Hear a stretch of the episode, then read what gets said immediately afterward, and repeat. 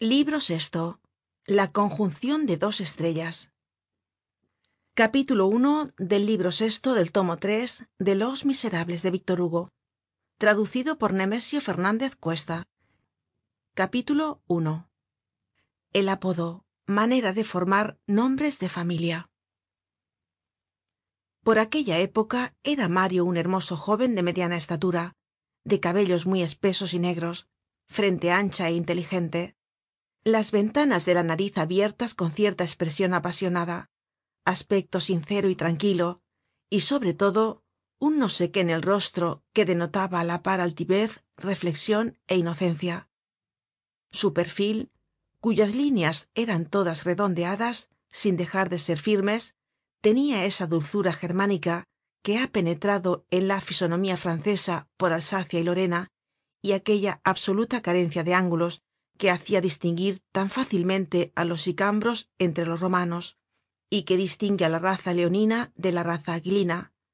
Hallábase en esa época de la vida en que la imaginacion de los hombres que piensan se compone casi en iguales proporciones de reflexion y de sencillez. Dada una situacion grave tenia cuanto se necesitaba para ser estúpido un paso mas y podia ser sublime. Sus modales eran reservados fríos políticos poco francos.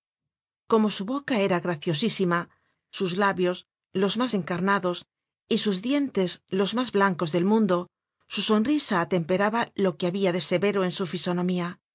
En ciertos momentos formaban singular contraste aquella frente casta y aquella sonrisa voluptuosa. Tenia pequeños los ojos y grande la mirada. En el tiempo de su mayor miseria observaba que las jóvenes se volvian á mirarle cuando pasaba lo cual era causa de que huyese ó se ocultase con la muerte en el alma. Creia que le miraban por sus vestidos viejos y que se reian de ellos. El hecho es que le miraban por su gracia y que aun habia alguna que soñaba con ella. Aquella muda desavenencia entre él y las lindas transeuntes le habia hecho huraño no eligió ninguna por la sencilla razon de que huia de todas. Vivió así indefinidamente bestialmente como decia courfeyrac. Courfeyrac solia decir tambien no aspires á ser venerable se tuteaban. Ya se sabe que las amistades jóvenes propenden al tuteamiento. Querido un consejo. No leas tanto en los libros y mira un poco mas las faldas siempre hay algo de bueno en ellas. Oh mario a fuerza de huir y de ponerte colorado te embrutecerás. Otras veces courfeyrac le encontraba y le decia buenos dias señor cura cuando courfeyrac le habia dirigido alguna frase por este estilo mario huia mas que nunca durante ocho dias de las mujeres y procuraba á todo trance no encontrarse con habia sin embargo en la inmensa creacion dos mujeres de quienes mario no huia y contra las cuales no tomaba precaucion ninguna. Verdad es que hubiera sido estremada su admiracion si le hubieran dicho que eran mujeres. Una era la vieja barbuda que barria su cuarto y de la cual decia courfeyrac viendo que su criada se deja la barba mario no se deja la suya la otra mujer era una jóven á la cual veia frecuentemente pero sin mirarla nunca. Desde hacia mas de un año mario observaba en una calle de árboles desierta de luxemburgo la que costea el parapeto ó muro del vivero á un hombre y á una niña casi siempre sentados uno al lado del otro en el mismo banco en el estremo mas solitario del paseo por el lado de la calle del oeste. Cada vez que esa casualidad que se entromete en los paseos de las personas meditabundas llevaba á mario por aquella calle y esto sucedia casi todos los dias hallaba allí la misma pareja. El hombre podria tener setenta años. Parecia triste y serio. Toda su persona presentaba el aspecto robusto y fatigado de los militares retirados. Si hubiera llevado una condecoracion mario habria dicho es un antiguo oficial tenia buen aspecto pero inabordable y nunca fijaba su mirada en la mirada de nadie. Vestia un pantalon azul un leviton tambien azul y un sombrero de anchas alas traje que parecia siempre nuevo una corbata negra y una camisa de cuáquero es decir deslumbrante por su blancura pero de tela gruesa. Al pasar un dia una griseta junto á él dijo vaya un viejo bien aseado. Tenia el pelo muy blanco.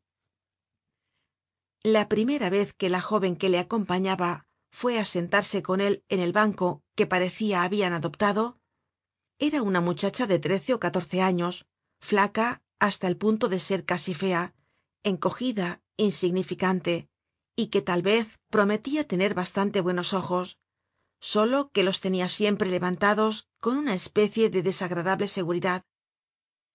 Tenia ese aspecto á la vez aviejado é infantil de las colegialas de un convento y vestia un traje mal cortado de merino negro. Parecian ser padre é hija. Mario examinó durante dos ó tres dias á aquel viejo que no era todavía un anciano y á aquella niña que no era todavía una jóven y despues no puso mas atencion en ellos. Estos por su parte parecia que ni aun le veian hablaban entre sí con aire apacible é indiferente. La jóven charlaba sin cesar y alegremente. El viejo hablaba poco pero á cada momento fijaba en ella sus ojos llenos de una inefable ternura paternal. Mario habia contraido maquinalmente la costumbre de pasearse por aquella calle en la cual los encontraba todos los dias véase lo que pasaba. Generalmente mario llegaba por el estremo de la calle opuesto á su banco y la recorria á lo largo. Pasaba por delante de la pareja despues volvia y recorria de nuevo el paseo hasta el estremo por donde habia entrado y volvia á comenzar. Repetia este va y viene cinco ó seis veces cada dia y el paseo otras cinco ó seis veces por semana sin que á pesar de tanto encuentro aquellas personas y él hubieran llegado á cambiar un saludo. Aquel hombre y aquella niña aunque parecian ó tal vez porque parecian evitar las miradas naturalmente habian despertado la atencion de cinco ó seis estudiantes que de cuando en cuando se paseaban por el vivero. Los estudiosos despues de sus clases los otros despues de su partida de billar. Courfeyrac que era de estos últimos los observó algun tiempo pero pareciéndole fea la muchacha puso buen cuidado en alejarse pronto. Habia huido como un parto lanzándoles en vez de dardo un apodo. Habiéndole chocado únicamente el traje de la chica y los cabellos del viejo llamó á la jóven señorita negro y al padre señor blanco y con tal suerte que no conociéndoles nadie é ignorando su verdadero nombre el apodo ocupó el lugar é hizo las veces de aquel. Los estudiantes decian oh ya está el señor blanco en su puesto y mario como los demás halló muy cómodo llamar á aquel desconocido el señor blanco. Seguiremos su ejemplo y adoptaremos el nombre de blanco para mayor facilidad de este relato mario continuó así viéndoles casi todos los dias á la misma hora durante el primer año. El hombre le agradaba pero la muchacha le parecia un poco tosca y muy sin gracia